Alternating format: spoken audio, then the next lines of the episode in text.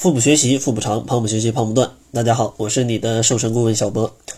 上期节目呢，跟大家来聊了一些常见的减肥的错误逻辑跟一些减肥小误区。本期节目呢，继续接着上一期节目，继续跟大家来聊一聊这样的一个话题啊。当然，你没听过上期节目，建议先去听一下，因为这些东西都已经是精简出来的，它对于减肥来说都是很重要的，而且。呃，是大家经常犯的啊，是大家经常犯的。好了，那闲话不多讲，咱们直接进入正题。今天想要讲的第一个减肥的错误逻辑就是，有人会觉得，啊，我在做运动减肥的时候，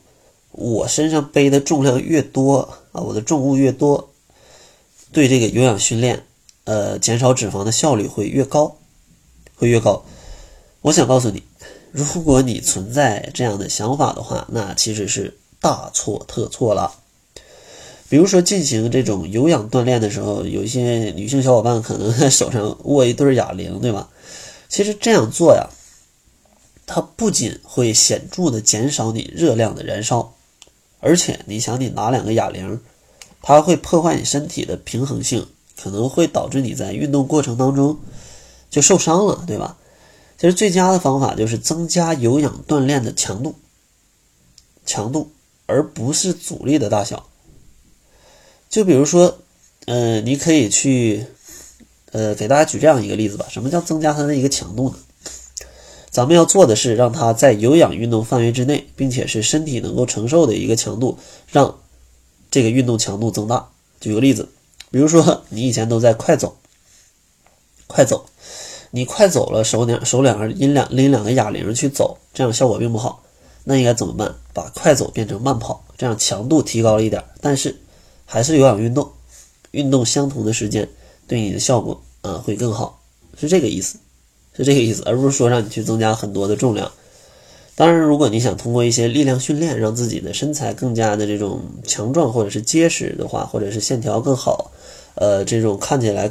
更瘦一点的话。其实选择一些力量训练，嗯，那是更好的。但如果你是减脂为目的的话，呃，通过增加一些负重，那其实，嗯，用处并不是非常大啊，用处并不是非常大，反而还会有危险啊，反而有可能还会有危险。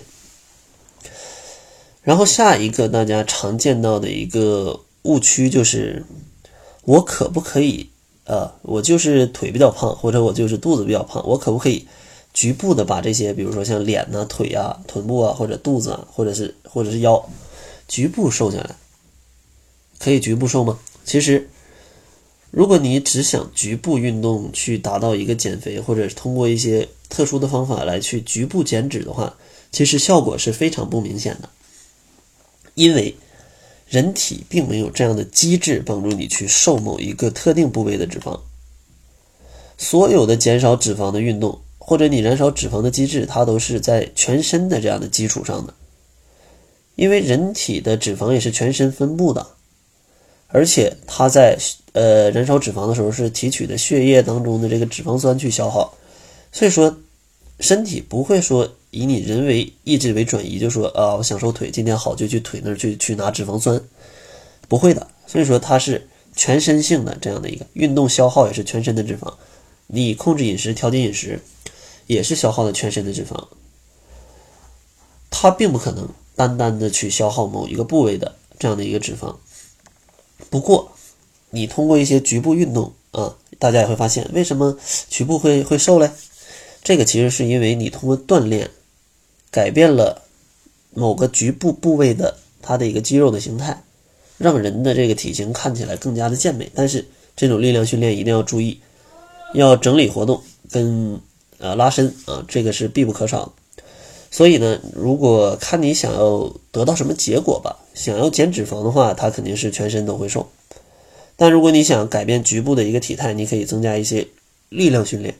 去改变它的一个形状。呃，所以说减肥到后期肯定是要这种局部运动跟全身运动结合起来啊，再加上调节饮食，再加上调节饮食，而不是单一的靠某一种，而不是单一靠某一种。当然，其实我并不建议大家对自己这么这么严严格啊，对自己这么严格。其实这个减肥的目的也是让你更加的健康，更加的快乐，然后呃美一点儿，对不对？呃，别对自己下手那么狠啊。虽然是女人，对自己下手也不能那么狠啊。然后下一个误区就是，很多小伙伴啊，尤其是一些男性小伙伴吧，因为跟健身房有关，就是刚去健身房的时候，就盲目的使用很多大重量的器械，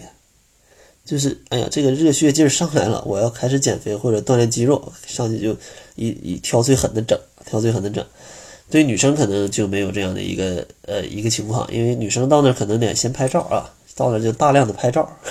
然后再开始运动啊。其实像这些健身啊，它的力量是很重要，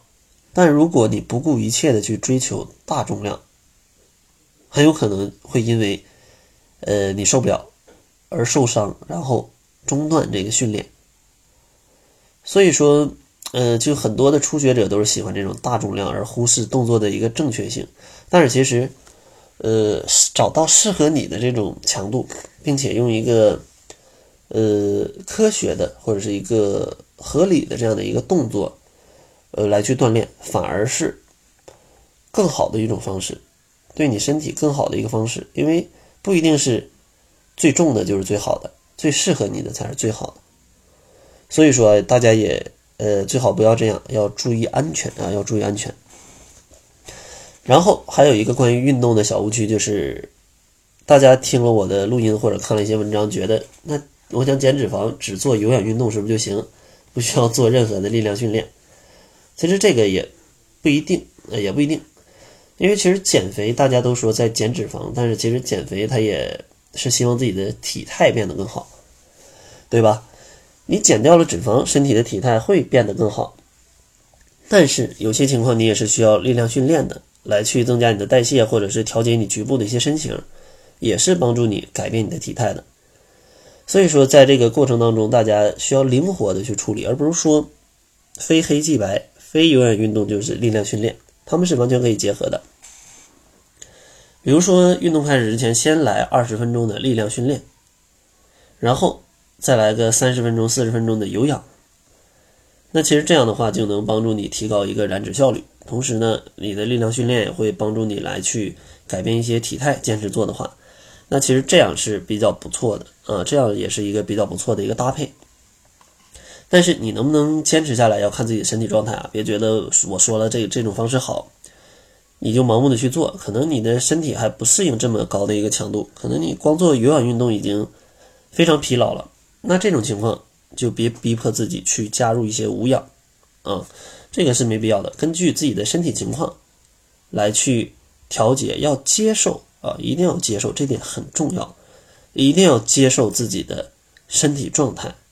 千万不要去跟别人去去对比，啊，去对比，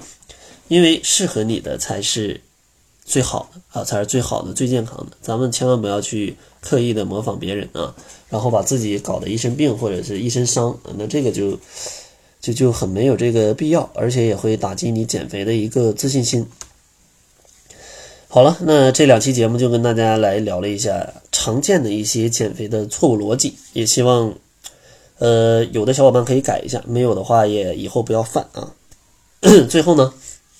还是送给大家一份七日瘦身食谱，想要领取的小伙伴可以关注公众号，搜索。小辉健康课堂，辉是灰色的灰。另外，如果你一个人减肥很寂寞、很孤单，想要加入我的减肥社群“窈窕会”，一起跟两百多个小伙伴天天打卡，并且调节健康的饮食状态来减肥的话，也可以关注公众号，搜索“小辉健康课堂”，来去看一看啊，到底能为你提供服务，大家到底瘦了多少？那好了，这就是本期节目的全部了，感谢您的收听。作为您的私家瘦身顾问，很高兴为您服务。